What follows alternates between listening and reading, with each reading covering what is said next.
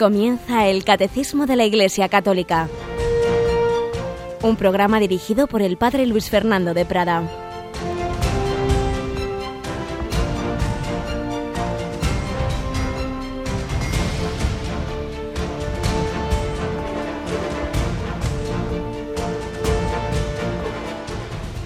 Alabados sean Jesús y María. Muy buenos días, queridos amigos, queridos oyentes, querida familia de Radio María. Aquí vamos adelante en nuestro comentario al catecismo. Bueno, en realidad en recibir este regalo del Señor, que es toda la enseñanza de la Iglesia, su tradición, su magisterio, la escritura divina, todo para alimento de nuestras almas. Tenemos a Cristina. Buenos días, Cris. Muy buenos días, Padre. Bueno, soltamos los toros de San Fermín, ya, ya están corriendo. Pues eh, sí, tiene ya Tiene que estar, ¿verdad? Pero ah, ya han corrido, ya han corrido. Sí, sí, sí. A lo mejor ya, ya han entrado en el este, en la, en la plaza de toros, ¿verdad? Bueno, nosotros vamos a soltar los toros de, de, la, de las enseñanzas del catecismo, ¿te parece? Me parece lo mejor, mucho mejor que los otros.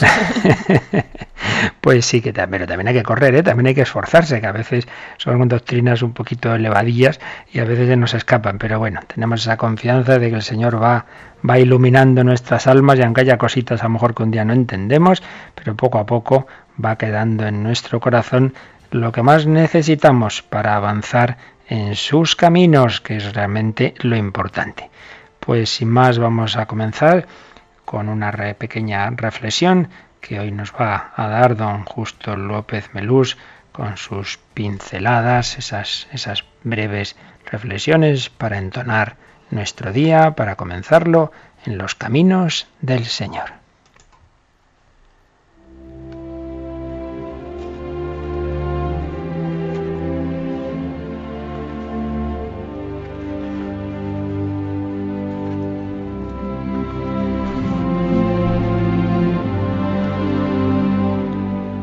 Una de esas pinceladas que escribía don Justo López Melús, la titulaba La parálisis del análisis.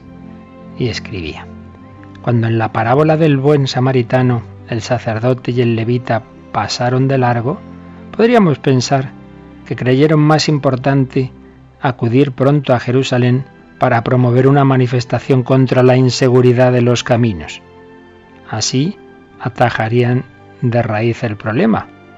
Pero mientras tanto, el pobre herido habría muerto sin la intervención del samaritano. El buen samaritano no pensó qué me sucedería si me paro, sino qué le pasará al herido si no lo atiendo. Y pasó rápidamente a la acción. No se dejó atrapar por la parálisis del análisis ser cristiano es pasar del ser para sí mismo al ser para los demás.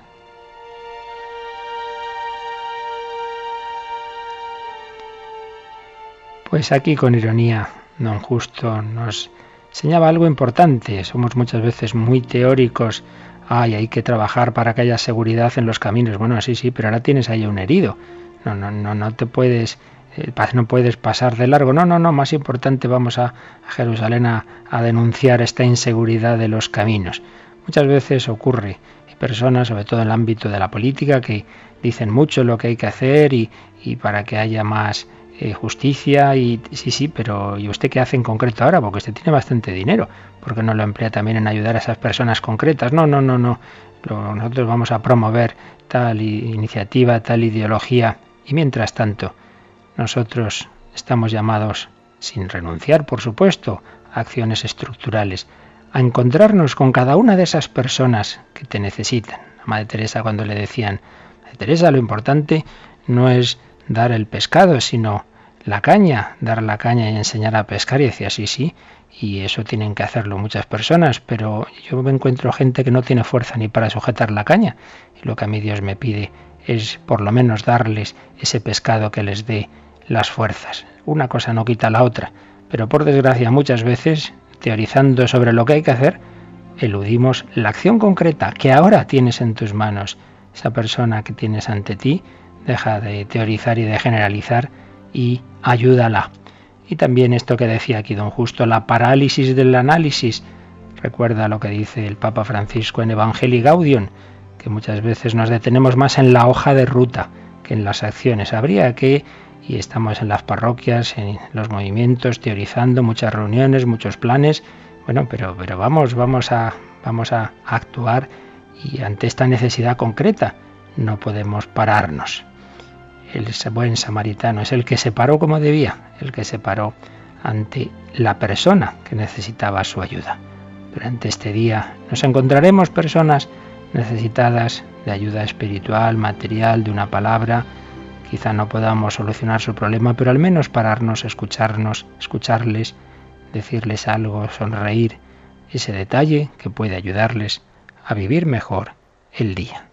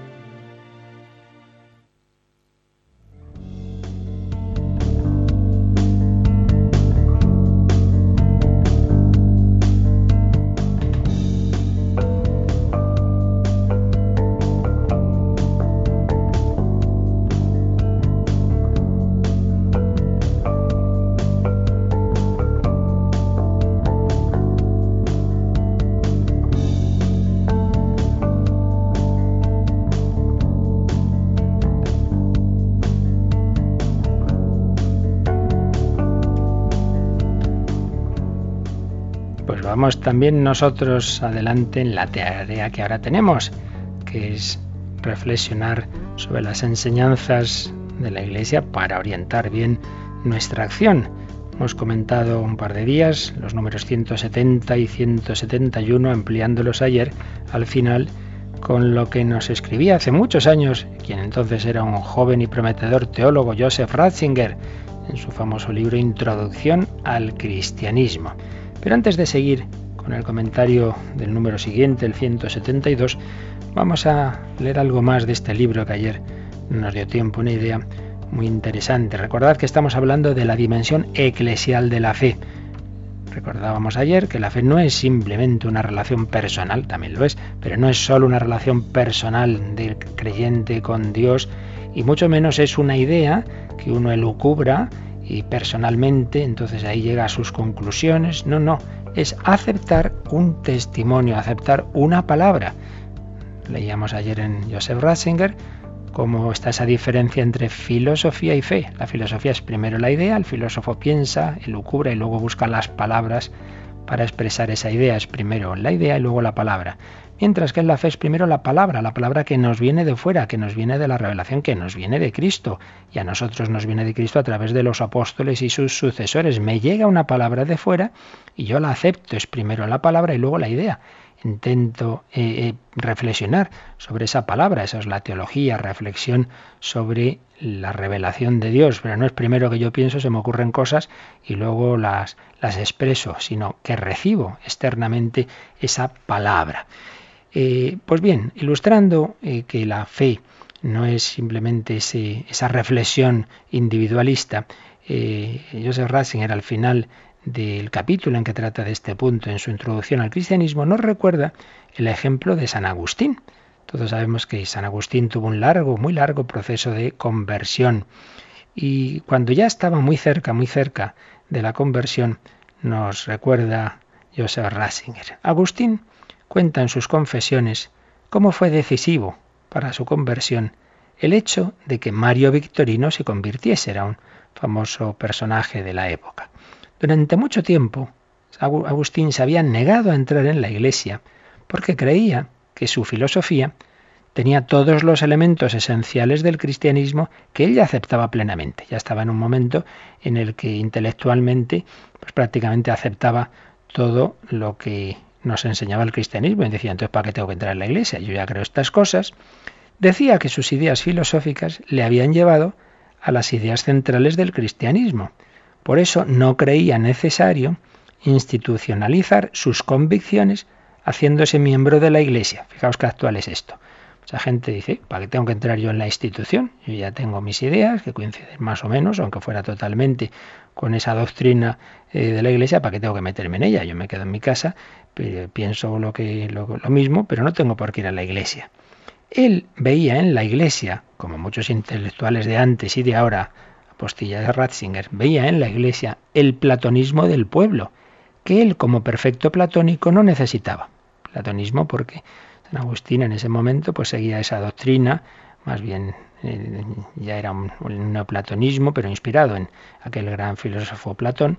Entonces decía, bueno, para la gente sencilla que no eh, tiene mucha formación, pues vale, está la iglesia. Pero para, para nosotros, para los intelectuales, no hace falta, no hace falta entrar en la iglesia. Creía que lo esencial era la idea. Quien, a diferencia del filósofo, no era capaz de comprenderla en sí misma, tenía que entrar en contacto con ella mediante la organización eclesial. Pues vale, esto para la gente inculta, la iglesia para los incultos y ya nosotros los filósofos, los intelectuales, pues no necesitamos entrar. Pero un día cayó en la cuenta de su error. Y entonces entró en la iglesia y de platónico se convirtió en cristiano.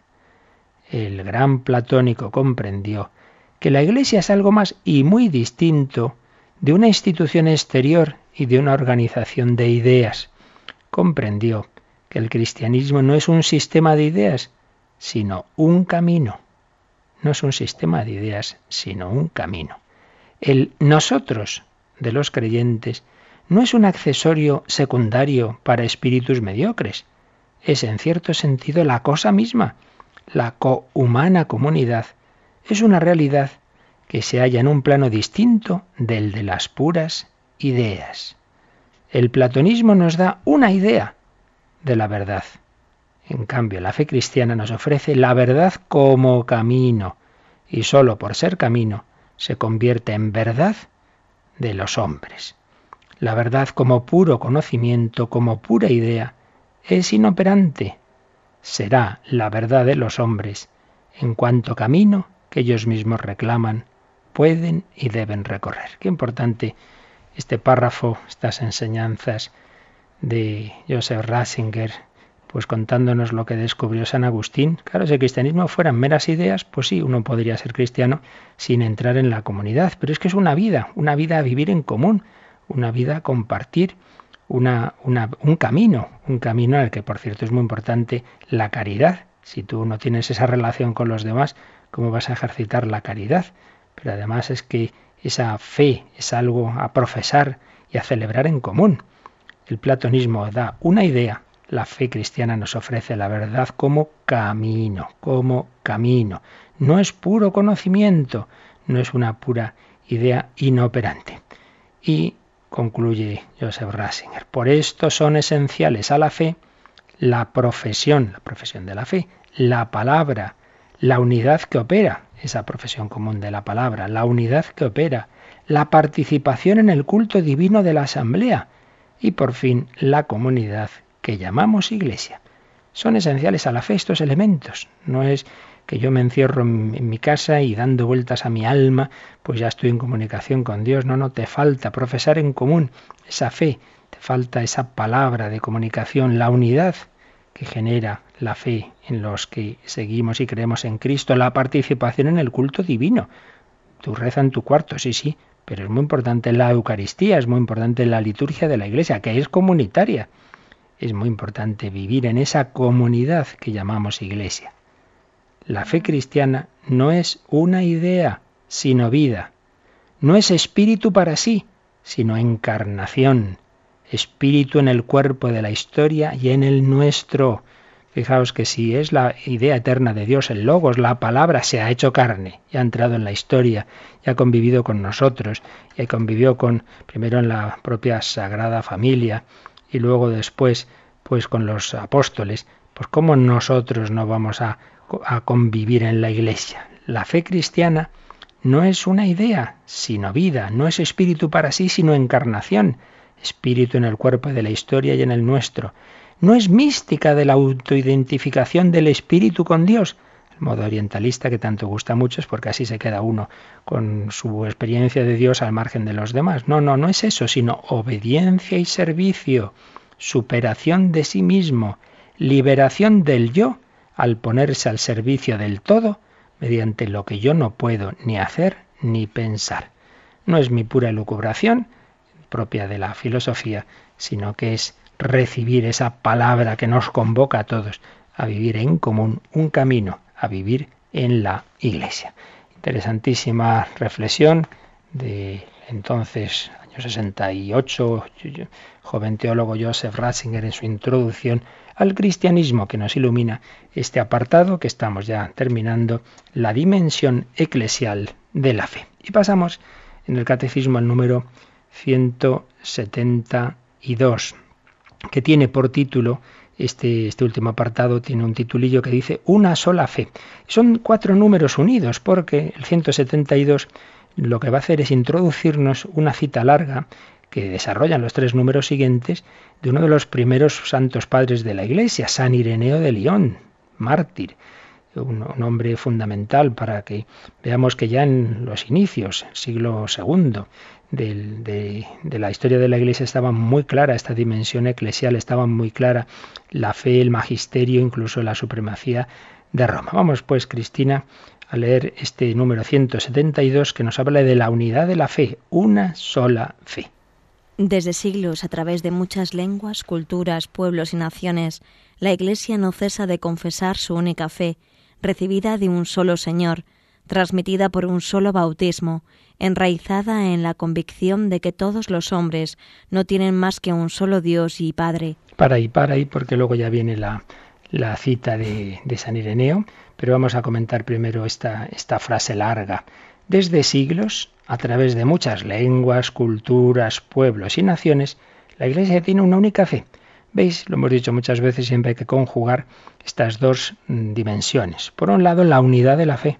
Hay una única fe, pero por otro lado, la pluralidad de lenguas, culturas, pueblos y naciones.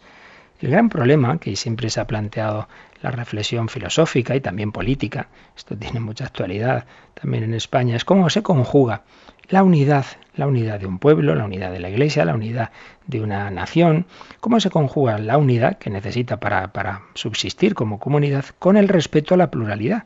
Es un tema pues siempre difícil, porque si nos vamos a acentuar tanto la unidad que se convierte en uniformidad, pues es en perjuicio de la libertad, en perjuicio de la, de la sana diversidad. Pero si acentuamos tanto la diversidad que se pierde la unidad, pues claro, no hay, no hay comunidad, no hay eh, eh, nación que, que, como tal pueda ir adelante, si cada uno va a lo suyo.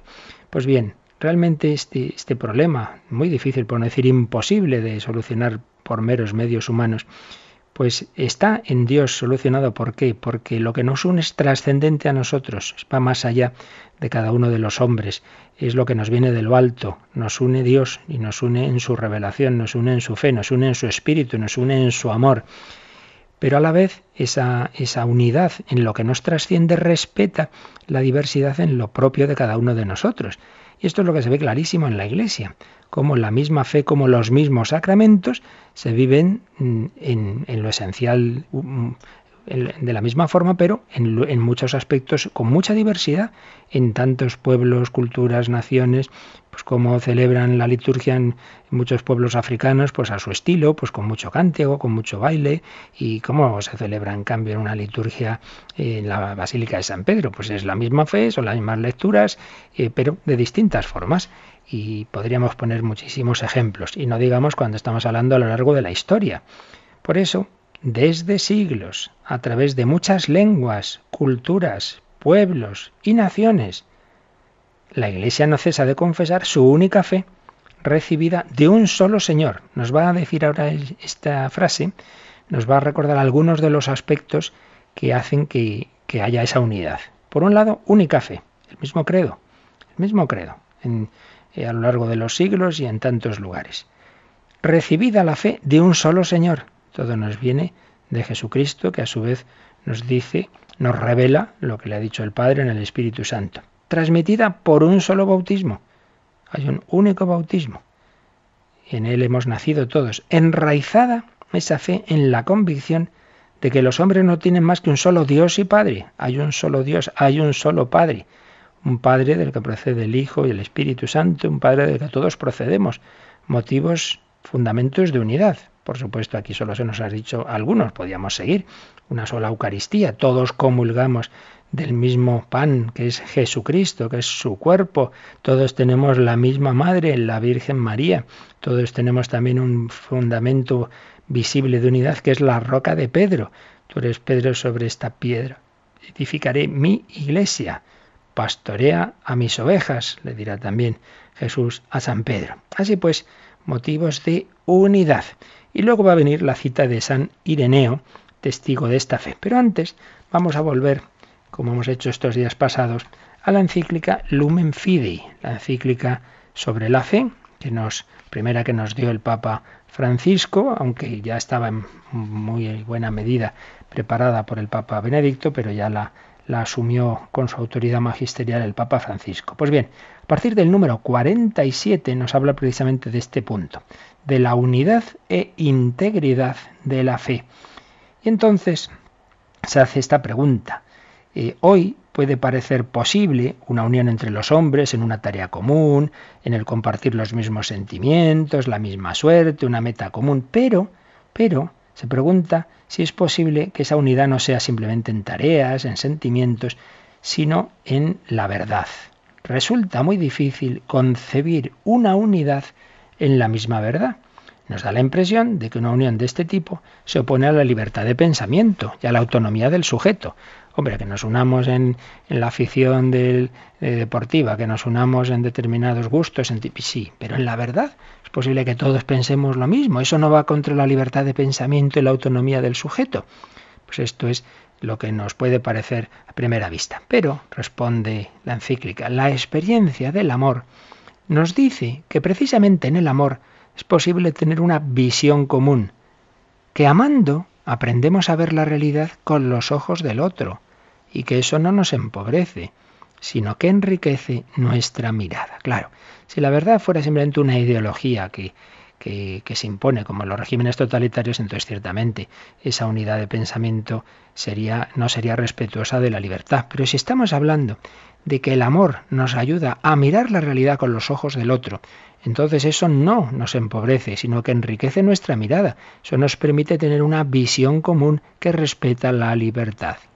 El amor verdadero, a medida del amor divino, exige la verdad, y en la mirada común de la verdad que es Jesucristo, adquiere firmeza y profundidad.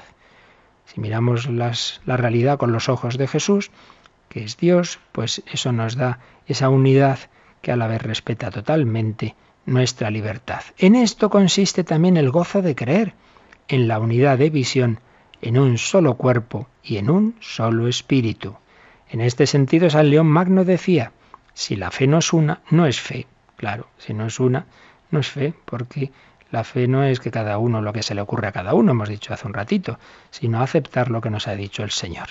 Y sigue diciendo la encíclica, ¿cuál es el secreto de esta unidad? La fe es una, en primer lugar, por la unidad del Dios conocido y confesado. Hay un solo Dios. Todos los artículos de la fe se refieren a Él. Son vías para conocer su ser y su actuar, y por eso forman una unidad superior a cualquier otra que podamos construir con nuestro pensamiento, la unidad que nos enriquece, porque se nos comunica y nos hace uno. Lo que os decía antes, la unidad no es la que viene de, desde abajo, a ver en qué estamos unidos, sino desde arriba, y desde arriba desde lo más trascendente, que es el Dios creador, que es uno solo. Hay un único Dios, pues primer y principal motivo de la unidad, que hay un único Dios. Además, la fe es una, sigue diciendo Lumen Fide 47, porque se dirige al único Señor, a la vida de Jesús, a su historia concreta, que comparte con nosotros. Y cita la encíclica también aquí a San Ireneo de León, que contra los herejes gnósticos decía que no había dos tipos de fe. Estos gnósticos decían algo parecido a lo que hemos oído antes en San Agustín antes de convertirse, que había una fe ruda, la de los simples, eh, una fe imperfecta, que no iba más allá de la carne de Cristo, y otro tipo de fe de los iniciados. Siempre ha habido esa tentación de aquí los muy listos, ¿verdad? Los iniciados, una fe que se eleva con el intelecto, con el intelecto hacia los misterios de la divinidad desconocida, más allá de la carne de Cristo. Vamos a prescindir de Cristo. Esto queda para la gente inculta que necesitan un cuerpo de Cristo, necesitan tocar las imágenes. Nosotros vamos a lo más espiritual. Ante este planteamiento, que sigue teniendo su atractivo y sus defensores también en nuestros días, San Ireneo defiende que la fe es una sola, una sola, porque pasa siempre por el punto concreto de la encarnación, sin superar nunca la carne y la historia de Cristo. Oímos planteamientos muy espirituales, muy espirituales, tan espirituales, que prescinden de Cristo, mire, eso no es cristiano. Y de esto ya se dio buena cuenta nuestra querida Santa Teresa de Jesús, que ya veía y leía algunos libros de místicos que decían, bueno, Jesús es para empezar, pero luego vamos a elevarnos a lo más espiritual, a la Trinidad, sin necesidad de la humanidad de Cristo. Y ya se dio cuenta que eso era un error gravísimo, que el único camino que tenemos para llegar a Dios es ese cuerpo, esa humanidad de Jesús, ese Evangelio, donde vemos las escenas de la vida de Cristo. Y anda que no fue mística Santa Teresa, pero por el verdadero camino, que es Jesús. Sigue diciendo el, número 47, el último párrafo de la Lumen Fide de este número.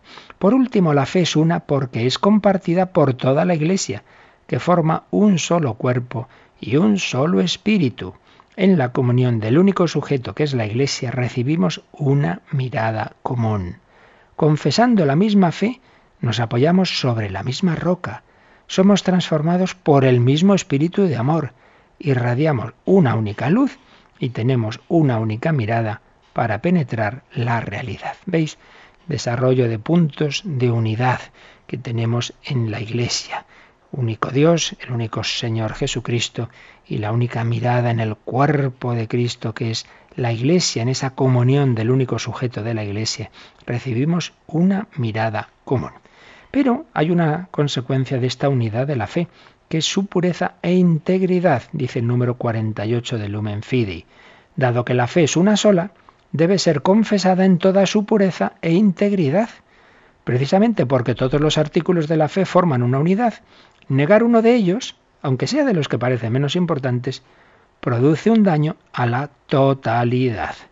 Cada época puede encontrar algunos puntos de la fe más fáciles o difíciles de aceptar, por eso es importante vigilar para que se transmita todo el depósito de la fe, y esta expresión la decía San Pablo en su primera carta a Timoteos 6:20. Hay que transmitir todo, no parte, todo el depósito de la fe para que se insista oportunamente en todos los aspectos de la confesión. Puesto que la unidad de la fe es la unidad de la Iglesia, quitar algo a la fe es quitar algo a la verdad de la comunión. Este es un punto también muy importante y muy actual. Porque hay quien dice, no, sí, estoy de acuerdo con, con, esto, con esto, pero con esto no. Pero vamos a ver. ¿O usted cree que lo que enseña la Iglesia viene de Dios? Y si viene de Dios, pues no es esto sí y esto no, es todo. O si está usted diciendo lo que le parece sí, lo que parece no, está diciendo que el criterio de verdad es su, es su inteligencia, es lo que a usted le parece, no es la, la, autoridad de Dios. Entonces eso ya no es fe, eso es, pues no, no, es que yo vea las cosas como Dios me las transmite, sino como a mí me parece que son. Entonces, o si tenemos fe, la fe tiene que ser en todo lo que se nos presenta como revelado. Por tanto, integridad de la fe, no unas cosas sí y otras no. Muy típico hoy día, pues esa fe de supermercado, esto sí, este sacramento sí, el otro no, esta, enseñanza sí, la otra no me parece. Bueno, pues entonces usted no se llame católico, porque el católico es el que hace, el que cree que, Dios, que la Iglesia enseña con la autoridad de Dios y lo que viene de Dios, pues no es esto sí y esto no, es todo, evidentemente, si no, pues no sería de Dios.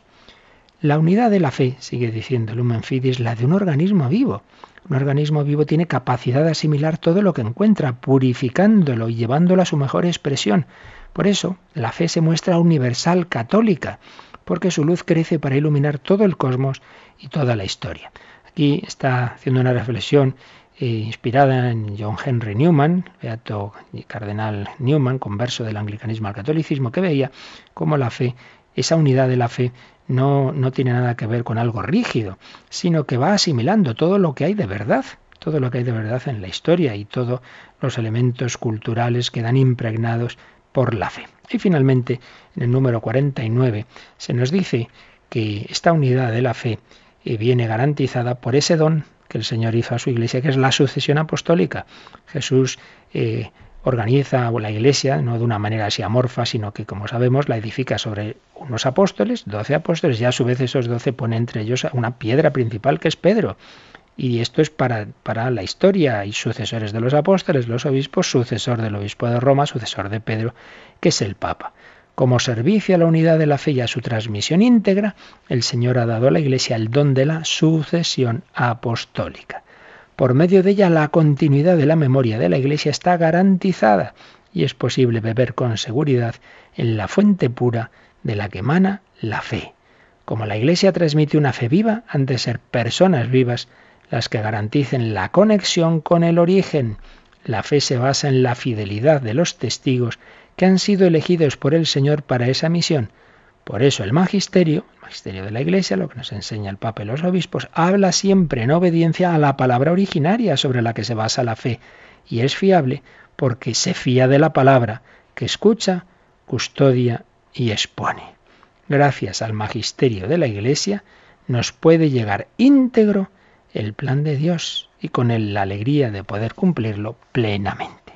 Pues demos gracias a Dios porque se nos transmite esta revelación con seguridad, y porque podemos tener esa fe que nos une, que nos une en la verdad, una verdad que es la verdad del amor, por ello que no anula nuestra forma de ser, nuestra inteligencia, sino que nos une en el amor, nos une en Cristo, nos une en su cuerpo que es la Iglesia, nos une en el mismo Espíritu, nos une en definitiva en la Trinidad, haciéndonos hijos del mismo Padre. Una fe que ha llegado a nosotros a través de los siglos, a través de la sucesión apostólica, pero una fe que nosotros tenemos que transmitir a las nuevas generaciones. Por eso, nueva evangelización, por eso, rema mar adentro, duc in altum. No podemos conformarnos con lo que ya hemos recibido, tenemos que transmitirlo. Vamos a pedírselo al Señor, vamos a darle gracias por la fe, pero vamos a pedirle esto, el saber remar mar adentro, no conformarnos, no quedarnos en la comodidad, en el conservadurismo de yo ya creo y, y que vengan los demás, sino que tenemos que anunciarles esta fe salvadora.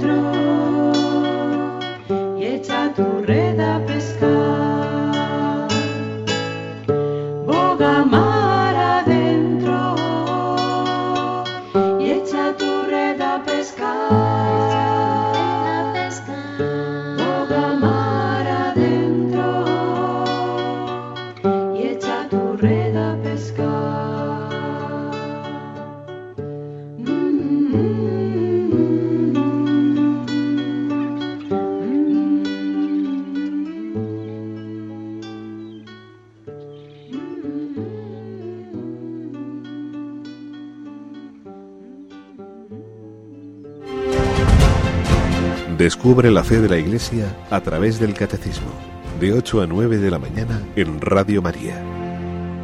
Descubre la fe de la Iglesia, esta fe que el Señor nos quiere dar a todos esta fe que nos ha transmitido la Iglesia a través de los siglos. Y nos habíamos quedado precisamente en el final del número 172 cuando nos iba a citar a San Ireneo. Nos había dicho este número que desde siglos, a través de muchas lenguas, culturas, la Iglesia no cesa de confesar su única fe.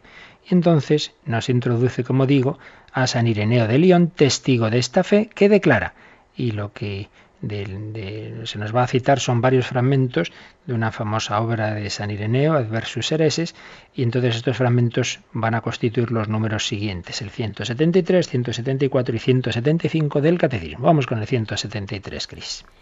La Iglesia, diseminada por el mundo entero hasta los confines de la tierra, recibió de los apóstoles y de sus discípulos la fe, guarda diligentemente la predicación, y la fe recibida, habitando como en una única casa, y su fe es igual en todas partes, como si tuviera una sola alma y un solo corazón, y cuanto predica, enseña y transmite, lo hace al unísono, como si tuviera una sola boca. Fijaos de qué manera tan bella, en pleno siglo II, cuando ya la fe estaba extendida por todo el Mediterráneo, San Ireneo tiene muy claro estas, estas dimensiones. La Iglesia, recibió de los apóstoles y de sus discípulos la fe.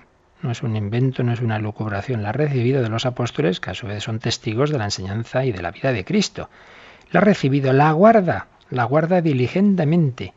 Y esa fe recibida habita como en una sola casa, y es igual en todas partes, como si tuviera una sola alma y un solo corazón. Y cuanto predica, enseña y transmite, lo hace al unísono, como si tuviera una sola boca y lo sigue explicando en el número 174.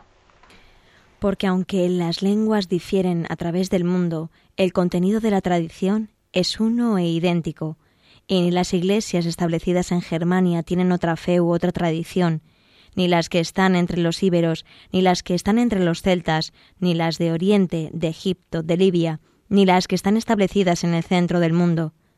El mensaje de la Iglesia es, pues, verídico y sólido, ya que en ella aparece un solo camino de salvación a través del mundo entero. Pues fijaos qué interesante lo que nos dice y esas citas que hace de dónde estaba ya extendida la, la fe católica la Iglesia. Aunque las lenguas difieren a través del mundo, el contenido de la tradición es único e idéntico. Unos dicen, bueno, esto la Iglesia empezó ya a decir las cosas comunes así por el siglo IV, V y VI, pero hombre que no, que esto es desde el primer momento. El contenido de la tradición es único e idéntico. Y ni las iglesias establecidas en Germania tienen otra fe u otra tradición que las que están entre los iberos o íberos, como queramos pronunciarlo, es decir, nosotros. Está hablando de Alemania y, de España, bueno, lo que llamamos Alemania y España. En aquel momento, pues, nos habla con esas palabras de, de, quienes habitaban en nuestras tierras, ni las que están entre los celtas, ni las de Oriente, Egipto, Libia. No nos olvidemos que todo el norte de África fue cristiano. Todo lo que ahora mismo está, por desgracia, en situaciones de tanta violencia y en muchísima medida de persecución al cristianismo, pues ahí hubo unas comunidades cristianas muy florecientes, en Egipto, en Libia, ni las que están establecidas en el centro del mundo, ese centro del mundo en aquel momento pienso que se refería a Roma. Era la misma fe, era la misma tradición, pero con distintas lenguas, con distinto estilo, pero la misma fe. El mensaje de la Iglesia es pues verídico y sólido, ya que en ella aparece un solo camino de salvación a través del mundo entero, un solo camino de salvación a través del mundo entero la unidad de la fe, la unidad e integridad de la fe, que como hemos visto nos explica eh, la Lumen Fide. Y la última cita de San Ireneo, de una obra larga, como digo, aquí son solo pequeños fragmentos, viene recogida en el número 175. Esta fe que hemos recibido de la Iglesia la guardamos con cuidado, porque sin cesar, bajo la acción del Espíritu de Dios, como un contenido de gran valor encerrado en un vaso excelente, rejuvenece y hace rejuvenecer el vaso mismo que la contiene.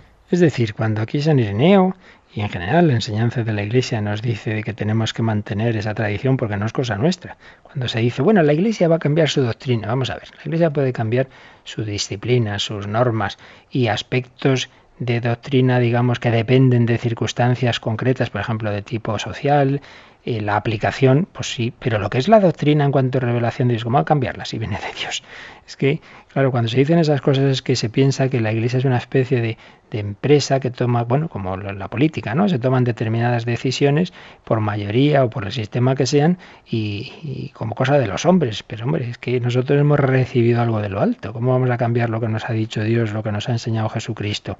Lo que es la doctrina de revelación no puede cambiar nunca. Pero eso no quiere decir el que no cambie la sustancia, no quiere decir que se deja ahí en un en un cofre y no se le da, no se piensa y no se actualiza en el sentido de profundizar, de entenderlo cada vez mejor, de relacionarlo con la cultura, de explicarlo, de encontrar las fórmulas más adecuadas. Eso es la nueva evangelización, nueva expresión, nuevos métodos, nuevo ardor, nueva expresión también.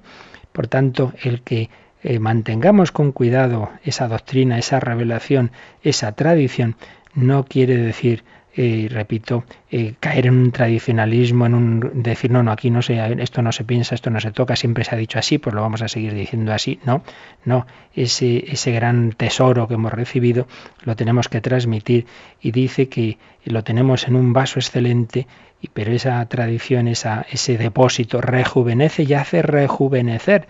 No, no es algo que se queda en, en lo de siempre sino así lo vemos en la historia de la Iglesia, como la reflexión teológica ha ido profundizando, la reflexión teológica y la propia vida del pueblo de Dios, esas verdades cada vez las hemos ido entendiendo mejor, cada vez van iluminando más la vida de la Iglesia. Por ejemplo, siempre ha habido la fe en la presencia eucarística, pero cada vez se ha ido extendiendo más, que las consecuencias de esa fe. Si Jesús se ha quedado en la Eucaristía, pues no nos quedemos simplemente con que después de la misa se, se guarda ahí en el sagrario, sino hagamos adoración al Santísimo, expongamos al Santísimo, hagamos procesión del Corpus. Eso no se hacía en el primer milenio, se hace en el segundo milenio.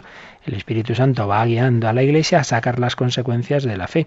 Si María la llama el, el Arcángel San Gabriel llena de gracia, se va poco a poco cayendo en la cuenta de que esa plenitud de gracia es incluso desde el instante de su concepción, de que es concebida llena de gracia, ya que es concebida sin pecado original. Y entonces la Iglesia, con su oración, con su vida espiritual y con su reflexión teológica, va profundizando y llega a la conclusión de que María es inmaculada y entonces eh, esa fe que estaba ya en, los, en, el germen, en, en, los inicios, pero que no estaba clara, no estaba explicitada, se explicita en el dogma de la Inmaculada Concepción en el siglo XIX. María está asociada a Cristo en, en, el dolor y en la victoria, pues María también está en el cielo en cuerpo y alma, y esa fe que estaba desde el principio en, en que María está asunta al cielo en cuerpo y alma se explicita en 1950 cuando el Papa Pío XII lo define algo que estaba ya en la tradición. Por tanto, es una doctrina que viene de, del Señor, que no cambia, pero sí se profundiza, sí se explicita, se explicita, sí se sacan sus consecuencias. No es por tanto algo que se queda ahí obsoleto y que no tiene que ver con nuestra vida. Por eso es necesaria la teología, siempre hay que reflexionar, siempre hay que relacionar las verdades y hay que relacionarlas también con el hombre de hoy, explicarlas y, ver, a lo mejor ahí pues podemos encontrar otras formas, otras palabras, aunque siempre es delicado todo este tema de lo que se llama la inculturación, como la, la fe, la fe de siempre, se expresa en la cultura de hoy, que es distinta a la del siglo pasado o a la del siglo primero. Pues esto es un poquito lo que eh, nos enseña el catecismo sobre la unidad de la fe. Y ya lo que vienen son los números de resumen de todo este capítulo, pero vamos a dejarlos para mañana para hacer ya un resumen final de, de, todo lo que hemos ido viendo en este capítulo tercero de la primera parte de la primera sección del catecismo, este capítulo tercero que tiene por título La respuesta del hombre a Dios y en el que hemos visto dos artículos. Creo, la fe es algo personal, y creemos, la fe es algo también comunitario y eclesial y todo ello nos lo va a resumir el catecismo en estos números de resumen a partir del 176. Así que, queridos oyentes, si queréis que esto sea algo más que mero escuchar, os cogéis el catecismo, os volvéis a leer este capítulo y os miráis sobre todo estos números de resumen. Mañana, Cristina, los vamos a preguntar, ¿eh? Hacemos un examen de resumen, ¿te parece? Bueno, mañana no estaré yo, así que puede hacer el examen, pues padre. dices a tu compañera que se lo estudie bien, que aquí hacemos examen para ver si hemos asimilado bien este capítulo. Advertiré a Yolanda. Muy bien, pues nada, lo dejamos aquí y así también estos últimos minutos. Eh, quien quiera preguntar, comentar o algún testimonio, pues tenemos hoy un poquito de tiempo para esas consultas.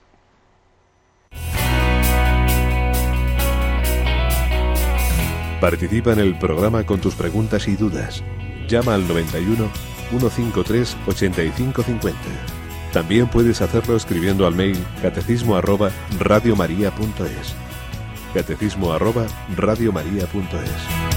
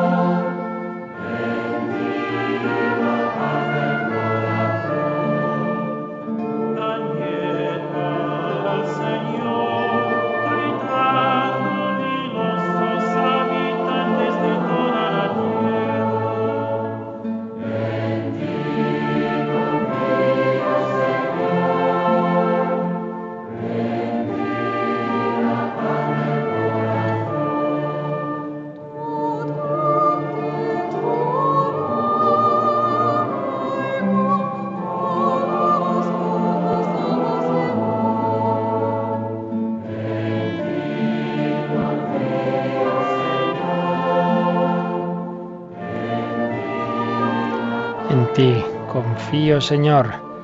La fe ante todo es confianza y como consecuencia adhesión a las verdades que Dios nos revela. ¿Tenemos alguna cuestión por ahí, Cristina? Sí, tenemos una pregunta de Santos de Madrid. Bueno, más bien dos. Dice, eh, la primera quiere saber por qué a los protestantes, antes se le llamaba así, protestantes, y ahora eh, utilizamos más la denominación evangelistas. No, no, no es que haya cambiado la, son, bueno, distintos términos. Eh, lo que pasa es que uno es más amplio que el otro. Lo de protestantes se empezó a usar simplemente porque hubo, en las, cuando empezó todo, toda la división, una determinada asamblea en la que protestaron unos personajes de Alemania, ahora no recuerdo los datos exactos, pero una protesta y de ahí viene lo de protestantes. Es una, una cuestión histórica, ¿no? Sin más. Pero luego dentro de todos aquellos que se separaron de, de la comunión de la Iglesia hay muchos grupos. Entonces eh, uno de los grupos más amplios lo que llamamos los evangélicos porque insisten en que ellos se basan solo en el Evangelio, ¿no? Entonces es una de las confesiones dentro de ese mundo que históricamente se ha llamado protestante, bueno, por una razón que la verdad es que no es que sea la palabra más indicada, en fin, O sea que no, no es que haya un cambio, ¿no? Sino son distintos nombres, aunque ya digo, en un caso es una denominación más amplia, toda la, la ruptura que hubo con la Iglesia Católica a partir de, de, Lutero, y en cambio evangélicos o evangelistas se refieren a uno de los grupos concretos. ¿Y la otra? La otra pregunta que nos hace Santos es eh, por qué los evangelistas eh, dicen que nosotros no estamos en la verdad porque hemos sido bautizados cuando somos pequeños y no cuando somos adultos. Bueno, porque pues habría que preguntárselo a ellos, claro.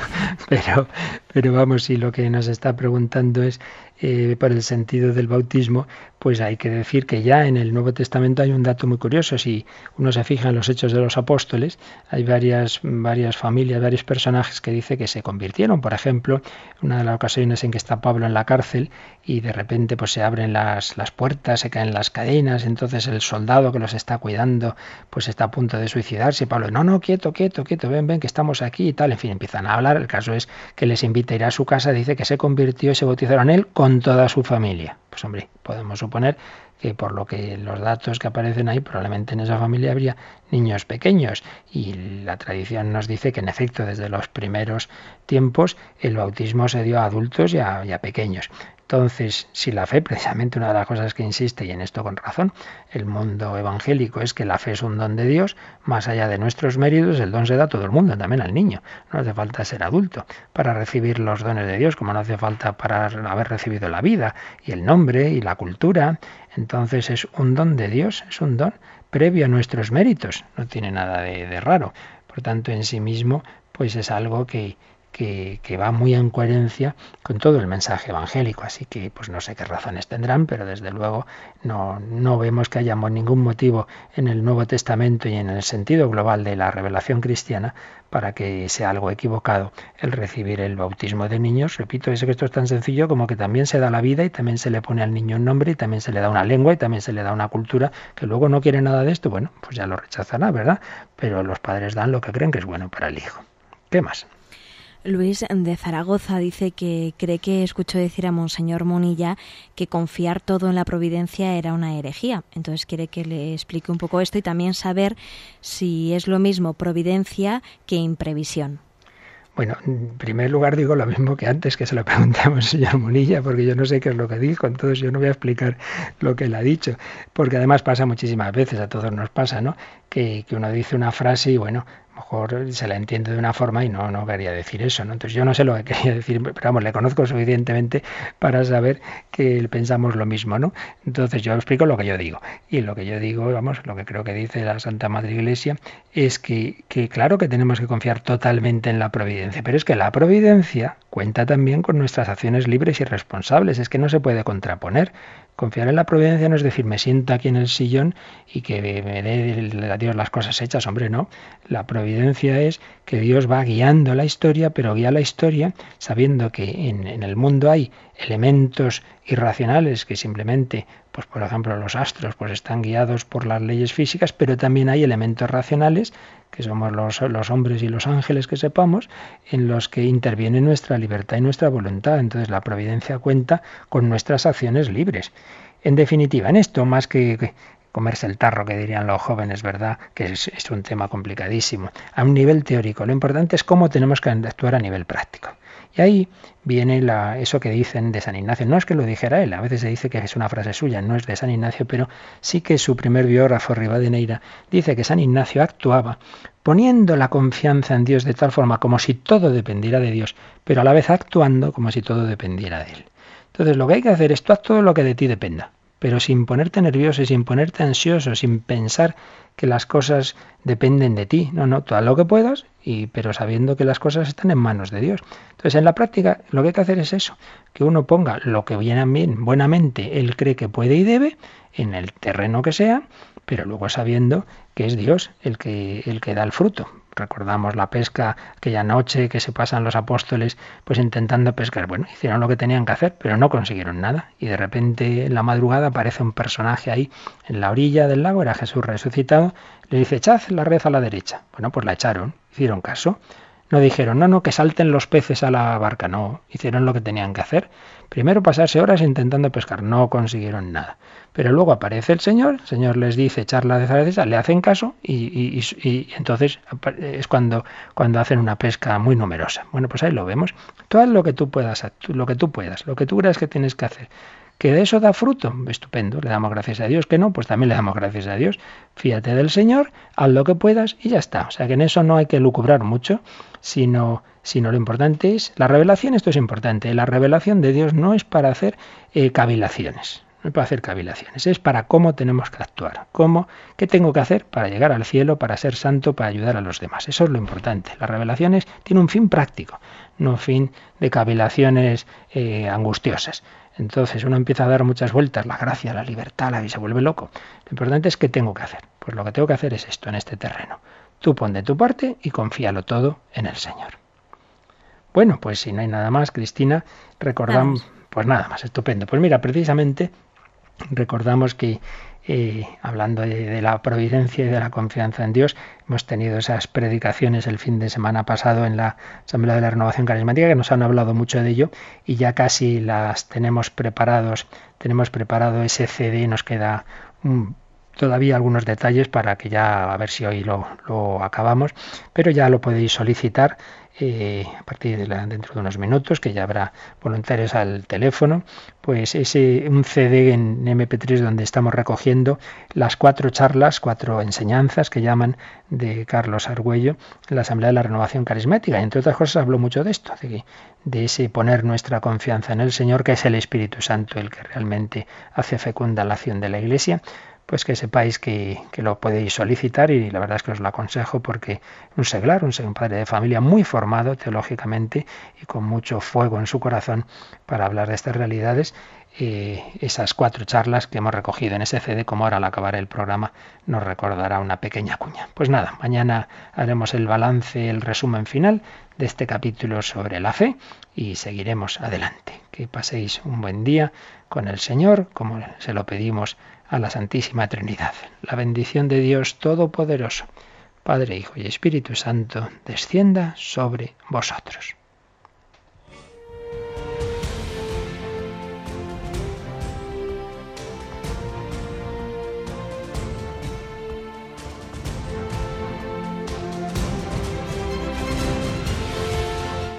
Han escuchado en Radio María el Catecismo de la Iglesia Católica un programa dirigido por el Padre Luis Fernando de Prada.